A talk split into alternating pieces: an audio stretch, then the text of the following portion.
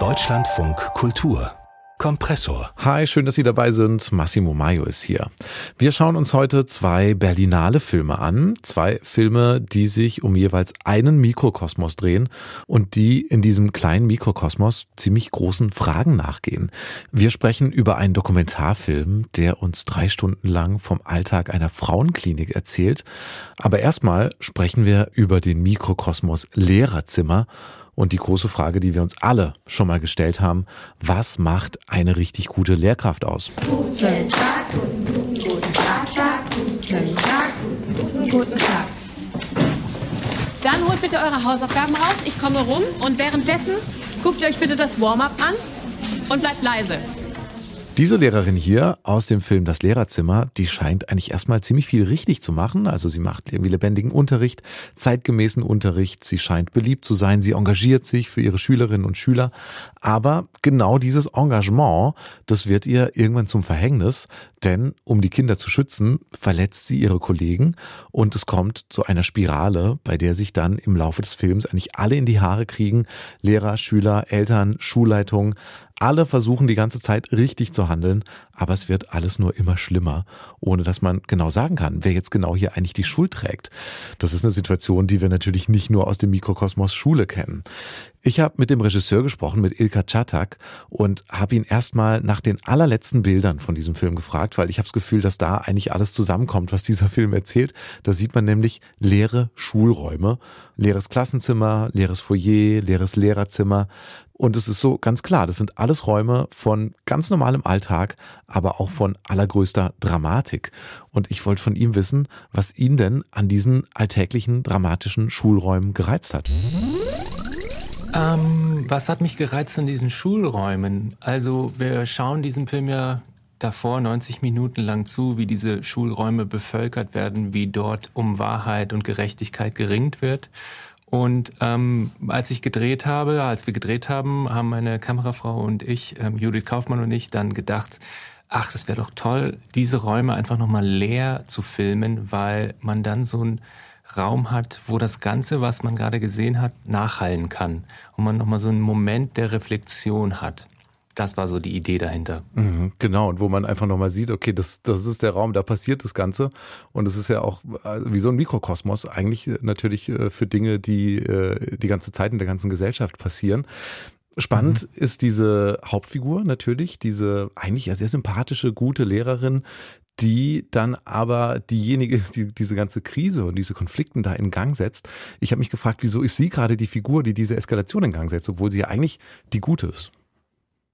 Na, ich würde nicht sagen, dass sie das in Gang setzt, weil es ist schon in Gang, in, in, in, also es ist schon im Gange und ähm, sie ist eigentlich nur so, so die unglückliche Person, die etwas ähm, gerade biegen will, die eine Ungerechtigkeit ähm, wegmachen will und daraufhin eben in diesen in diesen Strudel hineingerät, den sie nicht mehr aufhalten kann. Ähm, und ich weiß auch gar nicht, ob das, ob das, also ich glaube ja manchmal, dass so ein Feuer auch was total das, das hat auch was Reinigendes. Ne? Mhm. Und wenn man, wenn man sich manchmal streitet und das Ganze, die, die, den Ärger rauslässt, kann das eben auch was Gutes haben.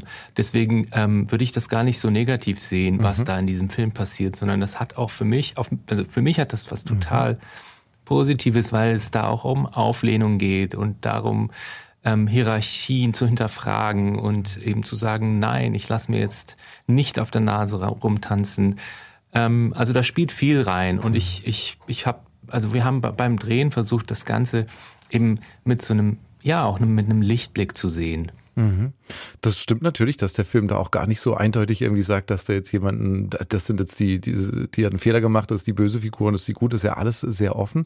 Aber ich hatte schon das Gefühl, äh, und so wird der Film ja auch viel beschrieben in den, äh, in den Kritiken, dass hier eine Frau an ihrem Idealismus scheitert, dass sie eigentlich zu viel des Guten will und deshalb dann das Schlechte bekommt. Das würden Sie aber gar nicht so sehen. Nee, ich finde nicht, dass sie scheitert. Für mich ist sie eine Heldin. Für mich ist sie eine Frau, die einfach ähm, bis zuletzt ähm, auch unter Druck ähm, an ihr, an das glaubt mhm. oder an das weiter glaubt, wo, also an das, an, an dem festhält, woran sie glaubt. Mhm. Und deswegen ist sie für mich einfach ähm, auch eine sehr, also das ist, das ist schon eine Person, zu der ich aufschaue. Vielleicht anders als zur Schulleitung und zur Schulpolitik, weil das ist ja auch spannend, wie das immer wieder erzählt wird. Die Schule, das ist so eine, äh, da gibt es eine Null- Null-Toleranz-Strategie, so ein bisschen Law and Order mäßig. Ähm, Die Schulleitung und die anderen Lehrer neben dieser Frau Nowak, die setzen die Schüler manchmal unter Druck, damit die dann verraten, wer hier eigentlich jetzt gerade was Böses gemacht hat. Ist es so eine Kritik am Schulsystem? Nee, ich, es ist keine Kritik am Schulsystem, aber ich glaube, es, es, wenn man möchte, kann man es als Kritik überhaupt am, an unseren Gesellschaften äh, lesen, weil Schul, Schule ist ja, ist ja ein ganz tolles, ein ganz toller Ort, um so ähm, die Gesellschaft im Kleinen zu erzählen. Denn sie haben ähm, einerseits eben eine, eine Schulleitung, äh, dann haben sie Menschen mit Macht in Form der Lehrerinnen und Lehrer, dann haben sie das Volk in, in Form der, der, der Schülerinnen und Schüler, ein Presseorgan, das, das ist die Schulzeitung. Und man kann vieles von dem, was wir in unserer Gesellschaft heute verhandeln, dort im Kleinen erzählen. Ja. Ja, genau. Das äh, würde ich auch sagen. Das passt dem Film ganz gut zusammen. Ich fand es sehr spannend, die Kinder zu sehen, also die äh, die Schülerinnen und Schüler, weil die so unheimlich authentisch wirken irgendwie. Also die die, die Sprache wirkt so unaufgesetzt, wie sie sich so verhalten im Klassenraum, wie die sich so untereinander irgendwie dazwischen rufen, interagieren. Ich habe mich gefragt, wie sie das inszeniert haben, wie sie mit den Kindern gearbeitet haben und wie sie so eine Unterrichtsszene äh, vor die Kamera gebracht haben. Ja, das war, das war ein wirklich spannender Prozess, denn ich habe im Vorfeld viele Kinder gecastet und zwar habe ich denen ähm, zunächst einmal so drei, vier Seiten Drehbuch gegeben, in der es, ähm, in der sie auf eine Freitags Fridays for Future Demo gehen wollen. Und ich habe den Lehrer vorne gemacht, also in diesen Casting-Szenen.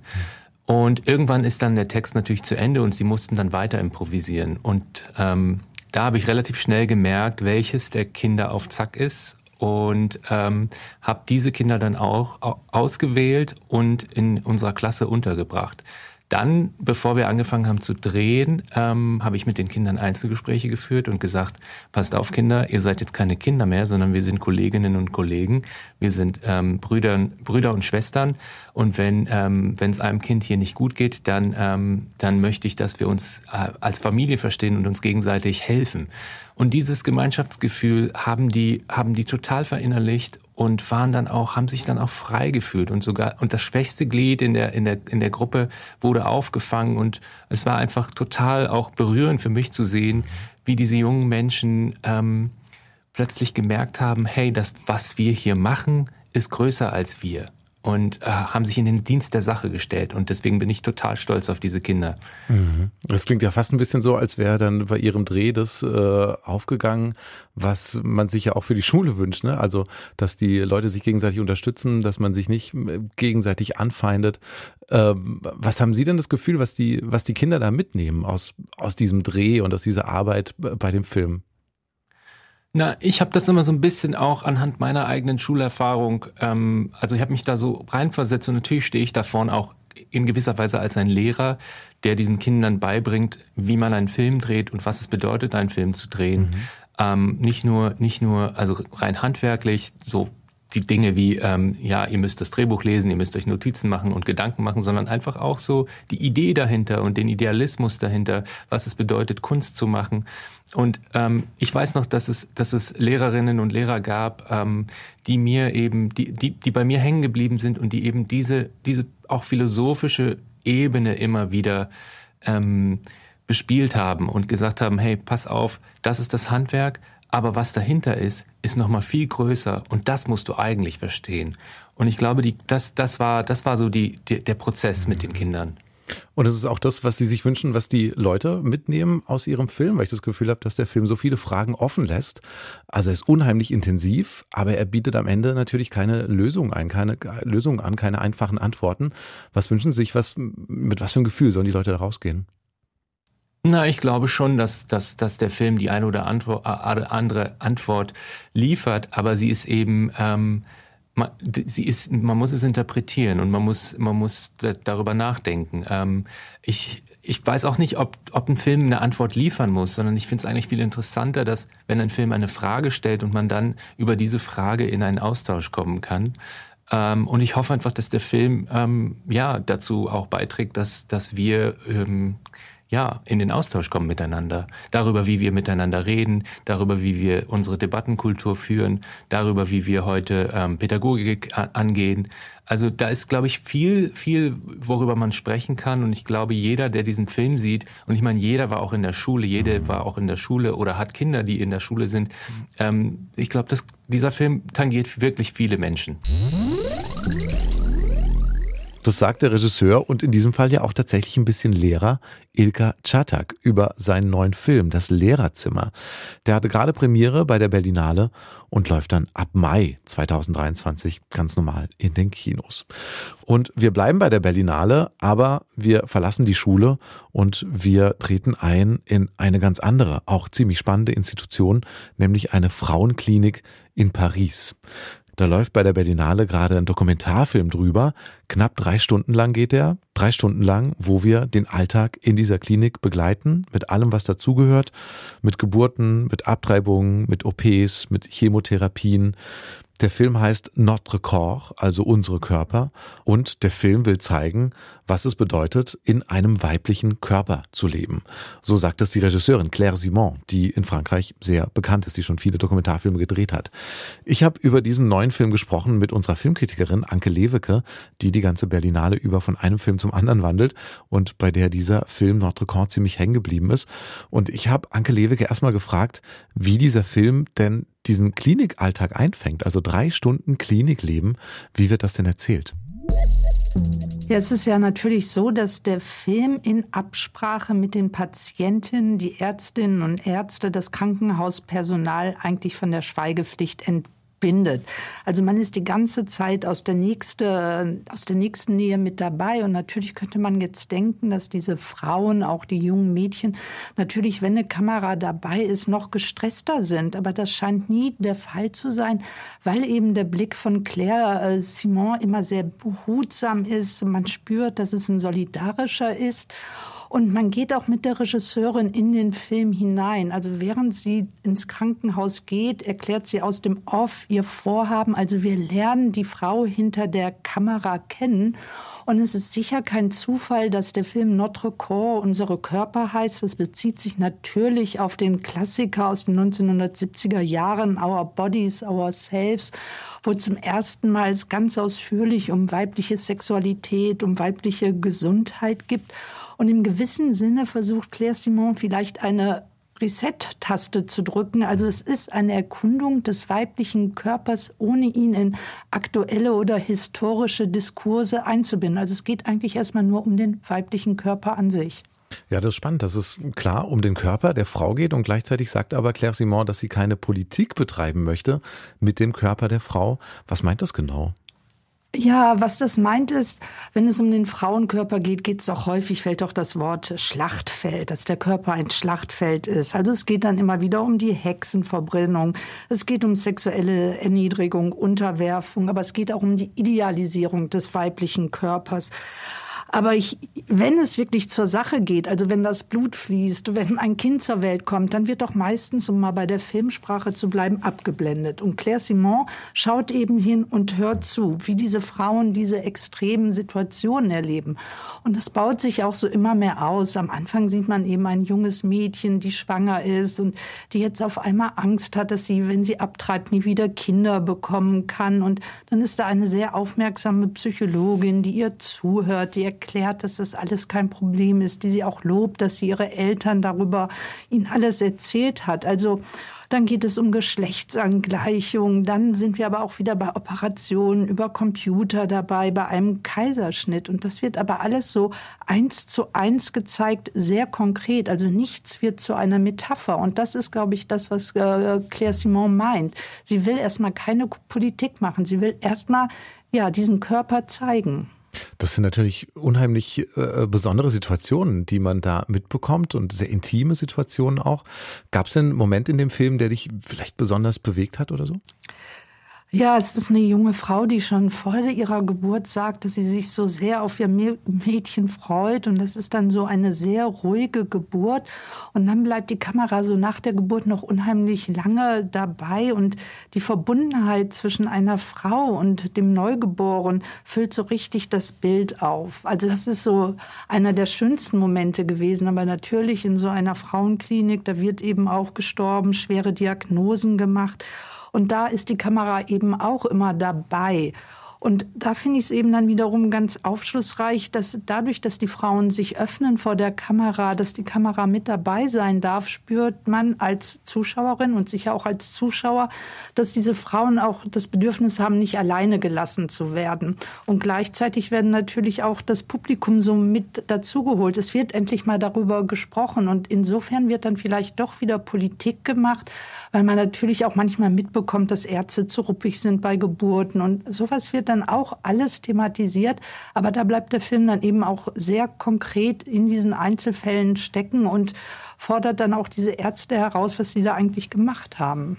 Das heißt es ist aber schon so, dass der Film quasi ganz viele Einzelsituationen zeigt, aber halt eben all diese Situationen von Frauen in dieser Frauenklinik zusammen, so dass es dann doch eben nicht nur Einzelsituationen sind.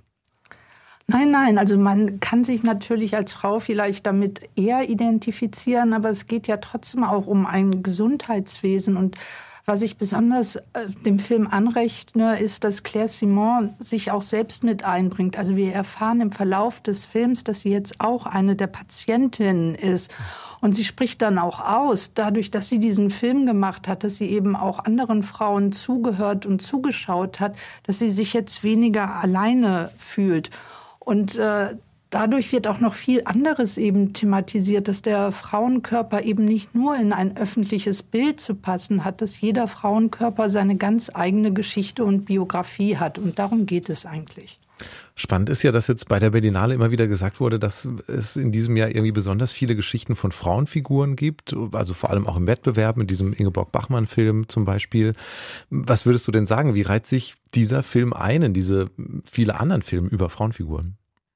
Naja, ich meine, Ingeborg Bachmann war ja avantgardistisch, also nicht nur in ihrer Rolle als Lyrikerin und Schriftstellerin, sondern auch als eine Frau, die schon in den 50er Jahren ihre Liebe, ihren Sex so leben wollte nach eigenen Vorstellungen. Und in dem Film geht es ja um die Liebesgeschichte mit Max Frisch, der war 16 Jahre älter und wollte eigentlich nur eine Frau am Herd haben. Aber sie kämpft eben darum zu zeigen, dass sie ungebunden sein möchte und trotzdem in einer Beziehung. Und insofern könnte man eigentlich sagen, dass so Ingeborg Bachmann so eine ja, Schwester im Geiste, eine Seelenverwandte der anderen Heldin ist. Also auch der Heldin von Emily Artefs Film. Irgendwann werden wir uns alles erzählen, die ja ihre eigene, ureigene Sexualität entdecken will. Und heute Morgen lief dann ein Film aus Mexiko, Totem, wo man eigentlich sehr selbstbewusste Frauen kennenlernt, die dann aber doch wieder die Caretakerin sein müssen. Also man merkt, Ingeborg Bachmann ist zwar 40, 50 Jahre zurück, aber es gibt doch noch immer viel zu tun.